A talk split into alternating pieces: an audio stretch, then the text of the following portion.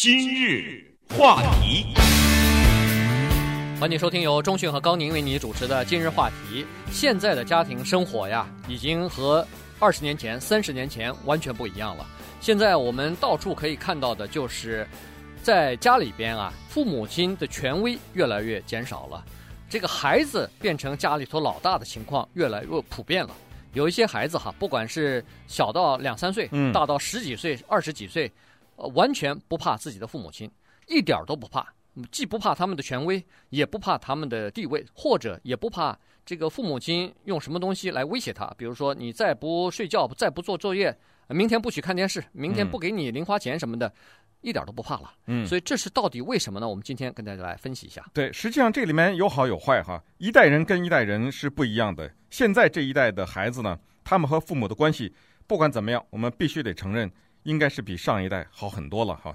他们和父母可以相当平等的交谈，很多的时候，尤其是我现在特指的是华人呢，他们学会了表达感情。啊，我们的父亲母亲会抱抱孩子，对孩子表达我们的心意。实际上，想想我们的上一代，不太记得父母会什么抱抱我们什么之类的，对，从来没有过。呃、对，所以记忆当中从来没有过。对，所以这个呢是应该绝对的是一个好的改善。甚至呢，现在我也知道有这样的家长，呃，就是孩子可以把自己几乎在学校里所有的事情都讲给家长听，这个是我们大力的鼓励的啊，跟家长做朋友。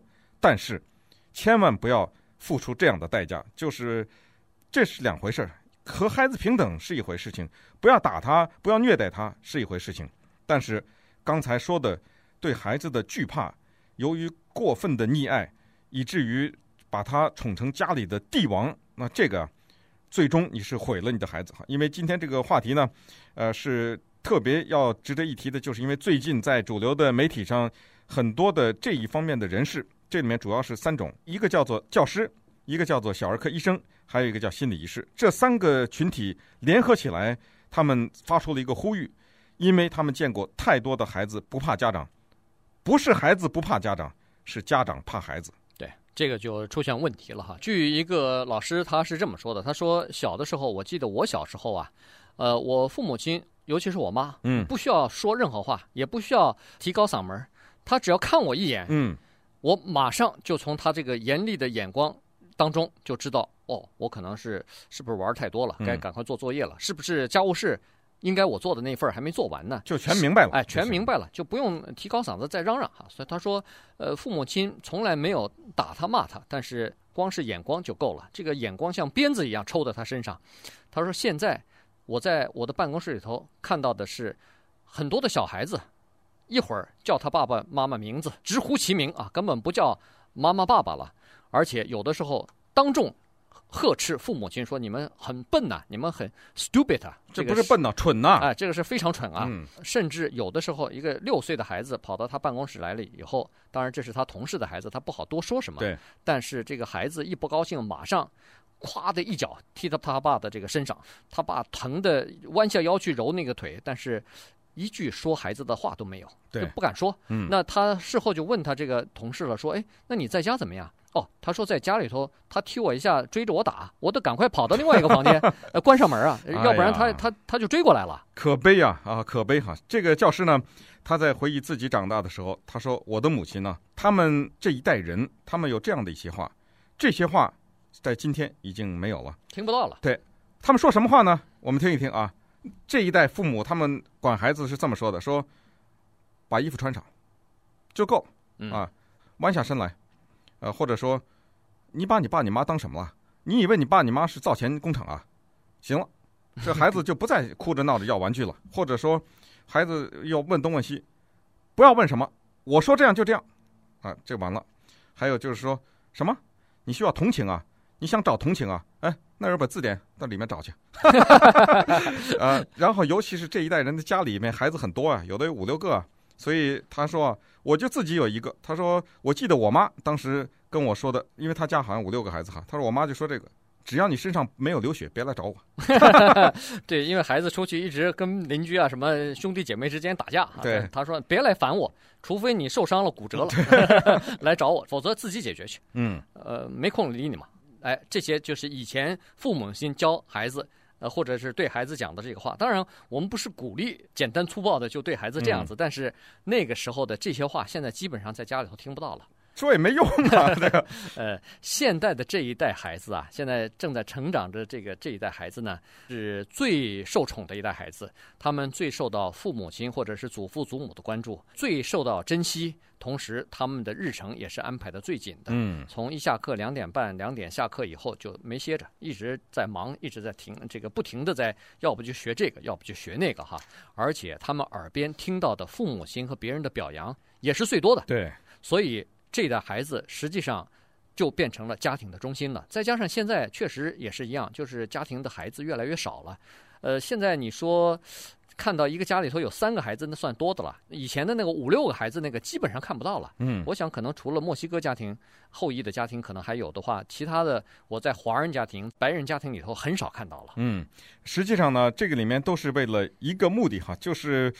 你不能说是误导，但是这一代的父母都被有一个概念给洗脑洗得很彻底，就是要培养孩子的自信。然后人们就告诉他，怎么培养这个自信呢？自信哪来呢？他错误地告诉这个孩子的父母说，自信是表扬得来的。一个孩子他做了什么事情，你别动不动就批评他。他画一张画像个那个狗爬的似的，你一定要说好啊，呃这才行。弹了个琴啊，弹的错误百出，哎，一定是鼓励的。呃，回来以后说作业不会做，先责怪老师啊，等等，就是这些问题。但是这个是错误的，我们必须得知道，就是对一个孩子，他做了一件很中庸的事情，或者是他的所谓的努力换来的是一个非常劣等的一个结果的话呢，不是要贸然的表扬他，而是要耐心的讲给他。你不表扬也可以，不骂他也可以，但至少说，哎，这个是不是怎么怎么样修改一下啊，或者是怎么样，就把真正的实情告诉他。这样的话，他长大了以后呢，他才能够对自己啊有个我们很多人很怕的这四个字叫做自知之明啊。嗯，这个就是这样子哈。这个现在的一些年轻的父母亲啊，他们读了太多的书了，他们看了太多的电视，他们总以为这个做父母啊，这是一门学问，这是一个艺术。同时，这也是一个科学哈，必须要从我做起。但是问题有的时候呢，不得要领，有的时候不太了解。所以呢，呃，现在经常可以看到的就是在家里头不要求孩子做任何事情。现在说实话，在家里头做家务事的孩子真的是越来越少了。嗯。但是他们要求孩子在学校里头，在家里头、家庭之外要成名，要这个有很高的期待，希望他们在各方面都相当的出类拔萃，有很高的成就。这样呢，就有一个很大的误差。也就是说，孩子在这种环境鼓励之下，不管做对做错，都是受到表扬，都是受到这个鼓励的话呢，他们的自尊心啊，开始膨胀了。对，他们以为他们做什么都是对的，他们以为自己做的什么东西都是好的。现在学校里头用一个字叫做 “you're special”，“you're unique”，对，和别人不一样。实际上，这个东西，呃，他总觉得我做的不好，不是不好。而是跟别人不一样。对，那么稍待会儿呢，我们看几个著名的试验啊，就是拿这个七八岁、十来岁的孩子做的试验，非常说明问题。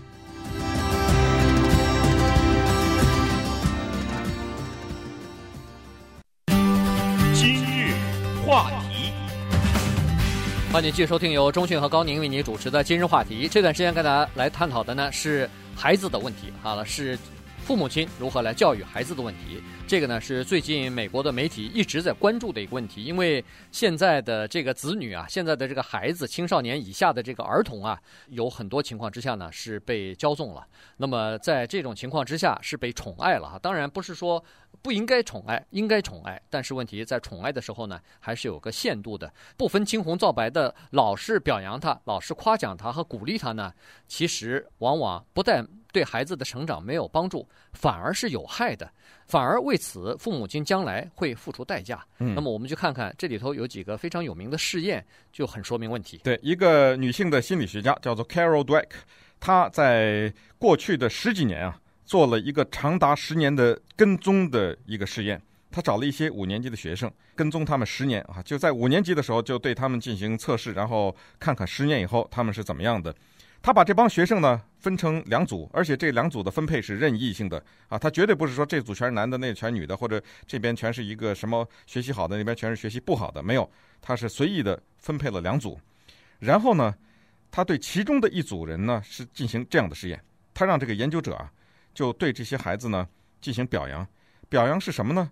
是表扬他们的结果，比如说你不管做了什么啊，只要你做了，做得再糟糕，我都表扬你。对另外一组人呢也表扬，但是不表扬他们的成果，比如说你这个画画的很难看呢，或者什么，他不骗他说你这个画画的很好，而是告诉他们呢说你们很聪明，他是表扬他们的智力。这么说吧，就是一组人表扬他们的付出的努力，付出的努力，另外一组人就给他脑子里灌输一个想法，说你是天才，你是聪明的。对，另外一组人是说你们是努力的，这都是值得表扬的。你说这个十年以后会有什么差别呢？还能真的能看出一些差别来？对，那么经常被表扬，他们经过努力之后取得成果的这些人呢，在后来长大成人以后呢，他们往往会挑战那个比较艰难的工作，嗯，而且呢，他们的成果、他们的成绩也比另外一组人要好。那另外一组人就是，如果要是经常小的时候受到别人表扬说：“哎呦，这个孩子真聪明。”嗯，光是表扬他聪明的时候呢，那他们一般长大以后就比较不太努力的工作。哎，这帮研究者不是把这孩子给坑了吗？而且呢，他们不太敢冒险。嗯，所以呢，这个就是表扬还有不同的结果呢。对。那么第二组的试验呢，也是这个呃 Dweck 他这个医生所做的哈。对，就是过了一些年以后，他又来了一个。对，又来一个呢，他主要是对七年级、八年级的学生再进行一次调查。嗯、那么这次呃做的追踪调查呢，也印证了他的这个结果。也就是说，如果你要是呃告诉这个孩子，你只要努力，你只要努力了以后得到的这成果，那是应该表扬的。那么在这种情况之下呢，这些孩子哎果然成绩就有提高，因为他们知道努力。才可以得到表扬。你光是天生的，比如说，有的人可能真的是比另外一个孩子看上去比较灵哈，或者说他接受能力比较快，或者记忆力比较好，但是光靠这个你就受表扬，那是没有道理的。对，那曾经有人跟我聊，也是聊这个孩子的问题哈，说应该多大的孩子他应该开始洗碗？有一些家长他可能认为三十五吧，大概，呃，但是我说，差不多应该六七岁吧。人家高宁的女儿四岁，人家就开始啊做家务了。所以我们是穷人的孩子，对对对，早当家务，所以 呃，所以人家现在非非常的有出息哈。这个孩子，实际上是这样的，我就就是请问我们的这个父母，问你一个问题哈：如果你有这种六七岁的孩子，七八岁，当然如果已经十四五岁就更别说了哈。你想一想，就是今天晚上你吃完饭，你跟这个七八岁的孩子，你说，哎，你去把碗洗了，既不骂他，也不提高嗓门，也不威胁，就是非常没有表情的。让他听不出来你这句话什么意思？你去把碗洗了。首先，如果你吓得连这句话都不敢说的话，那你就属于这个人的这个呃，这个我们今天讲的这位老师他说的那个范畴了，那就是对孩子是有有害的哈。就是说，你现在六七岁都已经怕他，那请问他到了十四五岁，这我们说话还不是上房揭瓦呀？嗯。或者那就是，如果你要还得引诱他，你去把那个碗洗了，洗完以后给你五块钱，那你也失败了。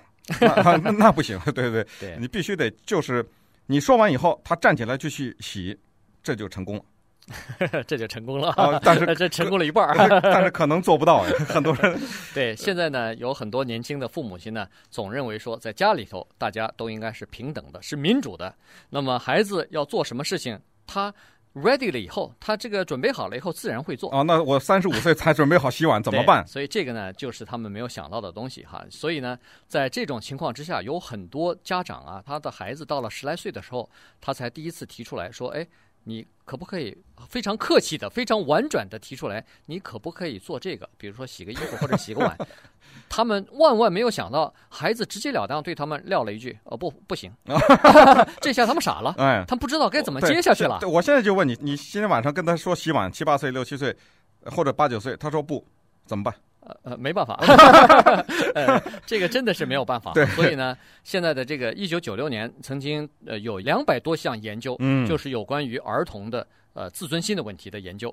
结果这个是佛罗里达州立大学做的呢，这个心理学家做的哈。那么他做了以后呢，最后得出来这样一个结论，他说，如果要是不现实的、经常的表扬自己的孩子，就是说，有的时候他尽管做得很糟糕，你也表扬他，你也呃鼓励他的话，那么这些孩子长大以后啊，居然进攻性比较强，嗯，犯罪率比较高，暴力倾向也比较高。对，这个里面呢很有名的一个电影的台词哈，后来反复的被专家引用。这个电影的名字叫《Fight Club》，这个当然是儿童不宜的一个电影哈。不过呢，它是 Brad Pitt 和那个 Edward Norton 演的，是一个蛮好看的一个电影。在这电影里面有一个人物哈，他就说了，他说：“我们都是看着电视长大的这一代人，我们每一个人都相信，有朝一日我们会成为百万富翁，我们会成为电影的神仙，我们会成为摇滚歌的歌星。可是，一旦我们不成的话，而且事实也不可能每一个人都是百万富翁，都成为这个样子。慢慢的，我们才要花很长的时间，我们才能明白这个道理，就是不是每一个人都会成为百万富翁。等我们明白的时候，我们会非常非常的失望。对，所以有很多专家就建议父母亲从小让孩子有的时候要失望，有的孩子。做的这个不是特别好的时候，你要让他接受这个现实，要让他更加努力，因为努力他就会做好。当然，从溺爱孩子到过于保护孩子的话呢，他可能将来也是，就是说，比如说不能离开家呀，不能独立生活啊，这个都有很多的呃证明的例子了哈。这个已经过多次的实验已经证明了。但是你如果太夸奖这个孩子的话，恐怕对他的成长也是不利的。